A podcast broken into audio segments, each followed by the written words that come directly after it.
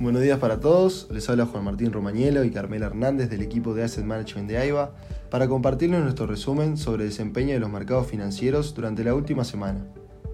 Los mercados de valores cerraron la primera semana de junio de la baja. Los últimos cinco días estuvieron marcados por datos económicos mixtos y comentarios de figuras importantes como Jamie Dimon de JP Morgan o Elon Musk de Tesla, que marcaron la tónica al mostrarse pesimistas con respecto al futuro de la economía.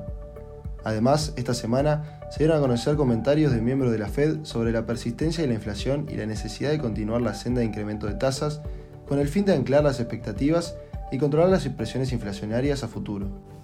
En cuanto a los datos económicos, en Estados Unidos, el mercado laboral sigue mostrando fortaleza. Durante mayo se agregaron en forma neta 390.000 nuevos puestos de trabajo sobre las estimaciones de 318.000, mientras que el dato de abril fue corregido al alza. De esta forma, la tasa de desempleo se mantiene en 3,6%, el mismo nivel previo a la pandemia. Por su parte, los salarios subieron un 5,2% interanual en línea con los estimados. Por el lado de Europa, en la zona euro, la confianza económica de mayo se mantuvo en el nivel del mes previo, mientras que la de los servicios superó las expectativas y mejoró con respecto a abril. En sentido contrario, la confianza industrial decepcionó nuevamente al mercado. Asimismo, los precios al consumidor para la zona euro subieron un 8,1% respecto al año anterior, superando la estimación mediana. El avance estuvo impulsado por los alimentos y por la energía, luego de la invasión rusa de Ucrania. En Asia, específicamente en China, los PMI manufactureros y no manufactureros oficiales de mayo fueron 49,6 y 47,8 puntos, en ambos casos por encima de las estimaciones.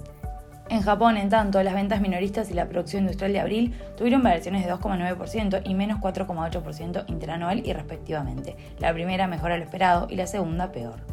Por otra parte, el viernes se cumplieron 100 días desde que Rusia invadió Ucrania. Lo que parecía una incursión rápida se ha extendido más allá de lo estimado y continúa causando pérdidas humanitarias, económicas, disrupciones en las cadenas de suministro, aumento en la inflación, recortes en las expectativas de crecimiento y significativas pérdidas en los activos financieros.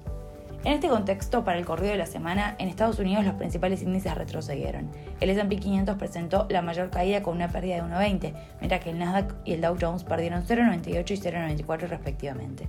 Por otro lado, en Europa, los índices bursátiles también presentaron retornos mixtos, con el Stock 600 y el FTSE inglés retrocediendo 0,69 y 1,77, mientras que el DAX alemán ganó 0,16. En Asia, los resultados fueron positivos. El Nikkei japonés avanzó 0,75 y el Shanghai Stock Exchange 2,68. Por el lado de la renta fija, el aumento del apetito por riesgo de la semana golpeó estos activos que mostraron caídas importantes en todas las subclases de activos, exceptuando las de mayor spread. En este sentido, las tasas de interés subieron con los treasuries de 7 a 10 años y los de 20 años cayendo 1,4% y 2,1% respectivamente manteniendo de todas formas sin mayores variaciones el empinamiento de la curva con el spread entre la tasa de 2 y 10 años alcanzando 27 puntos básicos desde los 26 anteriores. Los commodities operaban con desempeños mixtos, con el índice CRB subiendo un 1,4%. Entre los movimientos de la semana se encuentran los metales que subieron de manera generalizada. En este sentido, el cobre experimentó un alza de más del 7%, volviendo a terreno positivo en lo que va acumulado del año. Por su parte, el petróleo WTI avanzó 2,4%, afectado a fines de la semana por la declaración de la OPEP, la cual se decepcionó debido a lo marginal del aumento en la producción anunciado, manteniendo las dudas respecto al déficit de suministro global.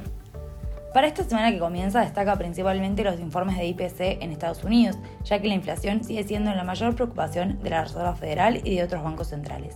Además, el Banco Central Europeo se reúne esta semana. Los analistas creen que en dicha reunión se dejará claro o no si las subidas de tipos llegarán en el tercer trimestre del año.